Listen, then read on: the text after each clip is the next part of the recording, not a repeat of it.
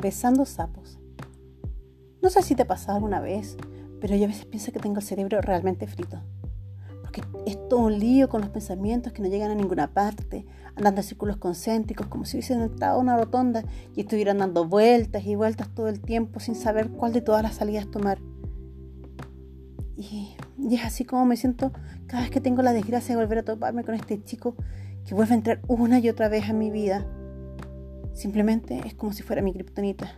Estoy cerca de él y como si nada me vuelvo gelatina, literalmente hablando. Me comporto como un ser insulso, casi como un vegetal, sin pensamiento ni voluntad, asintiendo con la cabeza cada idea extraña que sale de su boca y sucumbiendo a su voluntad. Ese es el efecto que siempre ha tenido en mí y creo que lo sabe, porque de alguna manera yo le he dado ese poder y él lo utiliza en contra mío.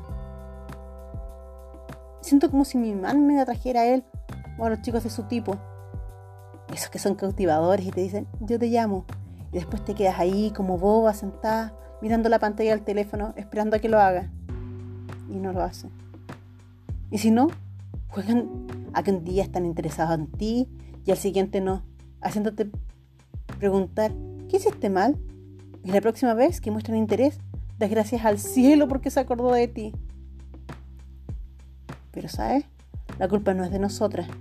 Es culpa de nuestras madres que, en su maldito afán de leernos historias de princesas, nos inculcaron esas ideas. ¿No te habías dado cuenta? Fue cuando nos implantaron que un día vendría el príncipe azul a rescatarnos y viviríamos felices para siempre. Y con el paso de los años vamos besando sapo tras sapo, esperando a que alguno se transforme en el dichoso príncipe azul. Pero la verdad es que absolutamente eso no va a pasar y seguimos cometiendo el mismo error una y otra vez, o al menos yo lo hago. Y es que tenemos esa loca fantasía de que un día lograremos cambiar con nuestro amor al chico malo en bueno.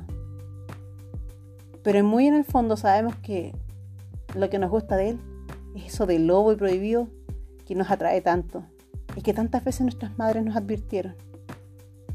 Y pese a que sabemos que nos va a hacer sufrir, seguimos soñando con que un día, cuando por fin nos pertenezca, Tendremos nuestro final feliz, donde todo será flores y corazones por el resto de nuestros días.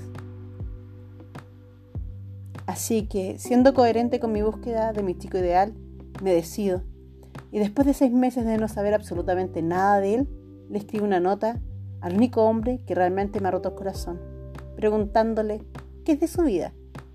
Y nuevamente comienzan esos mensajes ida y vuelta, las risitas, las insinuaciones y esas largas conversaciones cada vez más y más candente, logrando emular las mejores historias de Barbara Woods.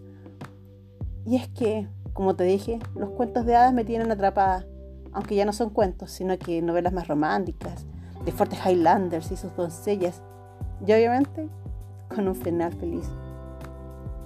Y ahora estoy aquí, como todos los días de esta semana, aguardando junto a mi teléfono, haciendo nada, no logrando concentrarme en el trabajo, porque solo tengo ojos para el móvil que reviso cada dos minutos en busca de un nuevo mensaje. Yendo por un café, revisando, actualizando mi correo constantemente o mirándolo desesperada mientras trato de mantener una conversación con mi jefe y preguntándome constantemente si me piensa como yo lo pienso a él. Maldita sea, no puedo seguir así.